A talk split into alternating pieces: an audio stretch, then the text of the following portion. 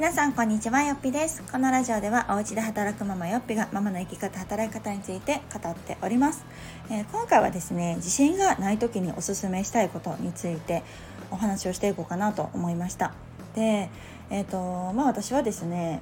今いろんな講座をしていて、まあ、特にキャリアがメインなんですね。女性のキャリア支援というところをメインにしているんですが、まあ、その中でねあの変わりたいけれども変われないというか、まあ、どう変わっていいかわからないどう行動していいかわからないこんな風になりたいっていう思いはあるんだけれどもなかなか自信が持てなくて一歩が踏み出せないっていうようなお悩みをよく聞きます。で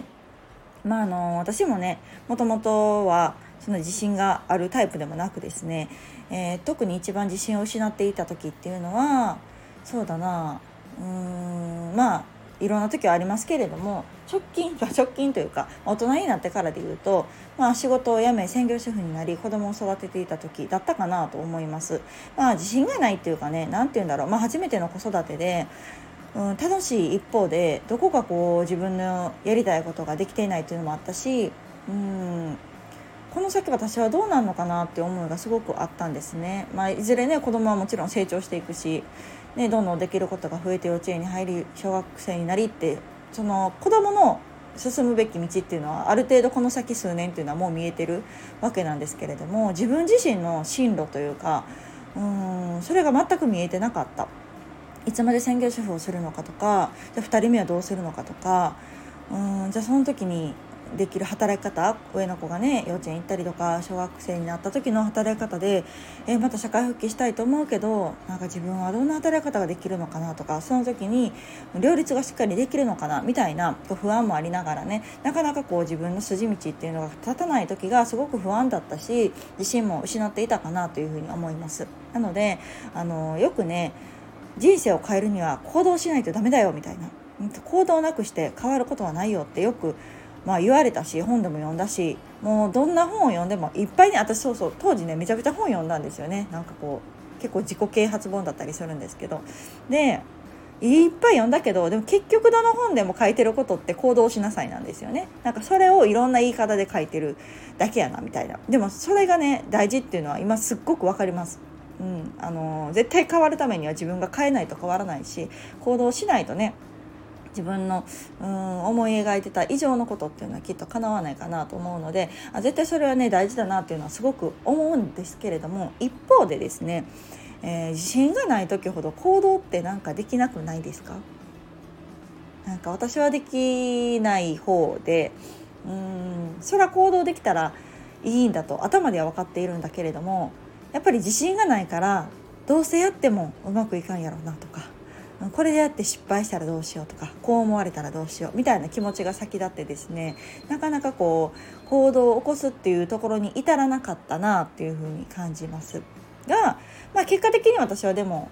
行動したっていう結果にはなるんですけれども、まあ、その前段階でですねどうしてその行動までにまあ至ったかみたいなところのお話を今日はしていこうかなと思いました。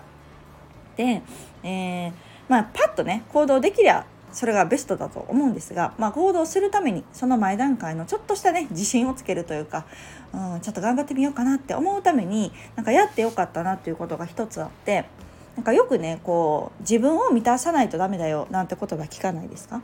なんか自分が満たされないと相手を満たすことはできないからまずは自分を満たすことが大事だよとか自分の機嫌を取ることが大事だよなんていうことも当時言われていてそう。あのね何年前だったかな？もうかれこれ私も6年7年ぐらい前に働き方を変えたのでその当時ですね多分春日さんが言ってたと思うんですよねオードリーの。そのオードリーの春日さんがなんかこうあ春日さんやったかな？あちゃうちゃうちゃうごめんなさい。みやぞんさんか。そうみやぞんさんが言っててなんかその人に機嫌を取ってもらうっていうことはやっぱり失礼だと。なのでいつでもフラットな状態でいつ誰に会ってもうん。いい感じの人でいる？ために自分で自分の機嫌を取るんだよみたいなことを言っていてあすごいなこの人、まあ、確かにいつもニコニコされてるしいやなんかああいうキャラって見えるけどもしかしたら普段からそういうふうに心がけて春からキャラになったんかななんてね思ってあすごく大事やなというのを感じました。で、まあ、あの私がじゃあ何をしたかっていうと、えー、自分の好きなこととか楽しいこととか心地いいこと。いご、うん、なんかこうなったら自分の心がすごくこう満たされるなとかっていうことをなんかノートに書いたんですよね。なんか当時すごく私はノートに書くっていう習慣をしていて。そうでもなんかこんなんなりたいみたいなことは書いてもあ自分の今ね今の自分がこうなったらちょっとハッピーやなハッピーになれるなと思うことを書き出してみました。好きなこととか楽しいこととか心地いいなと思うことをノートに書き出してみました。でなんとなく頭ではね浮かぶことっていうのはいくつかあると思うんですけど、まあ、私も割と考える派でそう頭で考えるんですがなんか考えるよりもねこうノートに書き出してみる方が結構あ私こんなん思ってたんやとかあこれもあったなみたいな感じでこう頭で考えてる以上のことがその時出てきたりしたなと思いました。であとはもうそれをやるっていうことですね。で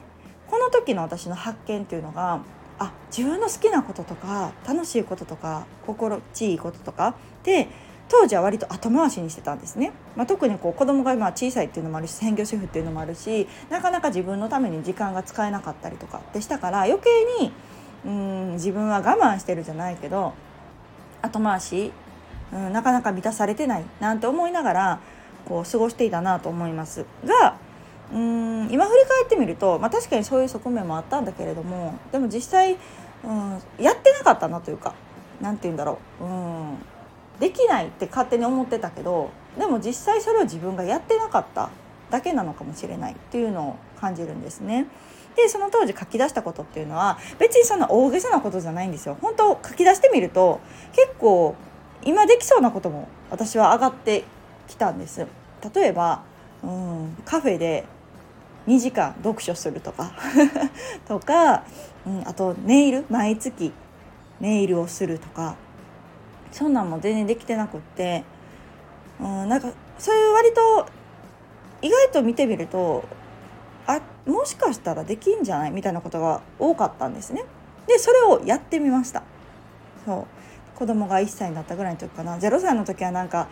もうね、まあ、子育ても楽しかったしなんかすごくそこで満たされてたんだけどふっとね何かこううんとはいえ自分をなんか大事にできてない感もあってでそこをやってみてじゃあカフェであれば平日はね子供がおるからなかなかゆっくりっていうのは難しいけどじゃあ土曜日とか日曜日とかに夫にその私の一人時間っていうのを週に1回作らせてもらってでそこでまあ自分がカフェ行って読書をするのもよしだし、まあ、自分が今後やりたいと思っている仕事について調べたりとか何か作ったりとかするのもよしというところで結構話をして週に1回ですね自分時間を設けるっていうのができたりしました。あとはネイルとかも全然あのしてなかったんですけどでもやっぱりねやったらすごいテンション上がるんですよ、まあ、不思議ですよね。なんか自分の爪なんて誰が見てんねやなんて思ってたけどでもやっぱ人の爪って私はすごく目が行くしで自分の爪もね結構見る頻度が高いんですよね。なんかこうやってみて思ったというかやっぱ手先が綺麗なだけですごく日常のテンションが上がる。で日常のテンションが上がればちょっとこう機嫌も良くなったりとかうんなんかああ綺麗なって思える時間があるっていうのはすごく良かったですね。特に服装とかっていうのはまあその子供が小さいっていうのもあってなかなか自分が思うようなものを着れなかったりとかねうん、スカートが履けないだったりとかヒールが履けないだったりとかなんかこう独身時代とのギャップっていうのがすごく1人目の時っていうのが多かったんですけどでもあのネイルもめちゃめちゃね長さ出しするとかじゃなければあの全然問題なかったんです。うん、で月1回そのネイリストの方とお話をする時間もすごくリフレッシュになったしやってもらうしみたいななんかその前はねなんかセルフでやろうかななんて思ってたんですけどやっぱセルフでやるより断然あの気持ちは上がりましたね。あのコスパもいいと思いました、まあ、もちろんお金はかかるんだけれどもそれ以上に得られるものが多くってなんかあそっからは私ネルジェルネイルをずっと続けてたんですね。そうっていうぐらいなんかこうほんとちょっとしたことなんだけれどもやるかやらないかってすごく大事で自分の楽しいと思えることとかテンション上がることとかをやるっていうのはすごく大事だなと思いました。あとそうやな私百貨店に化粧品も買いに来ましたね。そうそう。なんかもう子育て中っていうのはもう全然スキンケアとかもできてなかったしそれもできてないって思ってたんですよ。なんかネイルもできひんしスキンケアも時間かけてできひんしとかなんかできてないできてないできてないばっかりでそれで自信を失ったっていうのもあったのかななんて思ったんで私はねあのデカデパコスっていうのを久々に買いに行きましたね。あの1歳の時ぐらいに子供が。そう。の時もあの基礎化粧品をねちょっといいものを買うとかなんかそれだけでもねなんかいいもの使ってるっていうのでテンションが上がるみたいな。なんかまあ、実際それ自身ね効果があるかどうかはまあ別としてなんか自分自身のテンション上げるっていうのはすごく大事だなと思いました。うん、なので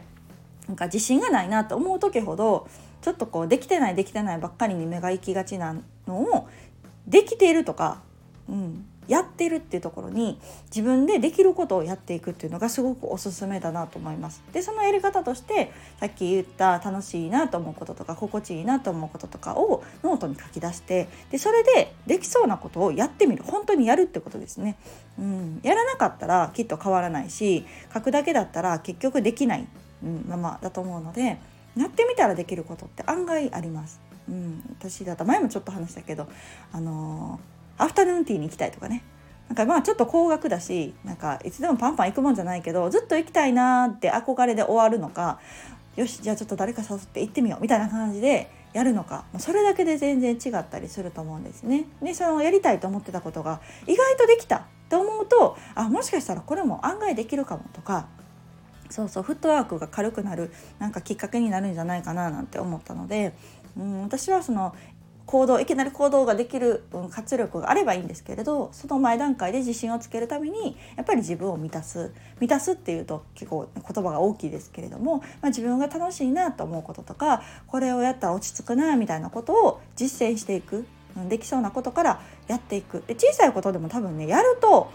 案外その思ってた以上に満たされると思うんですね。そうそう。なのでなんか思いますよ。当時ネイル行ったりとかっていうのも専業主婦やし収入だってないのにないけどやったらねなんか自信をがついてじゃあこのサービス作ってみようかなだったりとかあじゃあちょっとこの企業の採用を受けてみようかなみたいな感じでなんかね私は行動力に拍車がついたような気がします。なんか自信がないままだったら結局行動もなんかできないままだったかななんて思うのでその行動するために自信をつけるために自分を満たす自分のやりたいと思うことをちょっとずつやってみるっていうのがなんかすごく大事なんじゃないかなと思ったので今日はこんなお話をさせていただきましたもしあのラジオを聴いていらっしゃる方でなんかこの辺テンション上がるなとかこの頃なんか自分こんなできてないなと思う方は小さいことでもあの自分がこれやりたかったとかこれちょっとやってみたいななんて思うことを一つやってみてはいかがでしょうか。はい、ではまた次回の放送をお楽しみに。さよなら。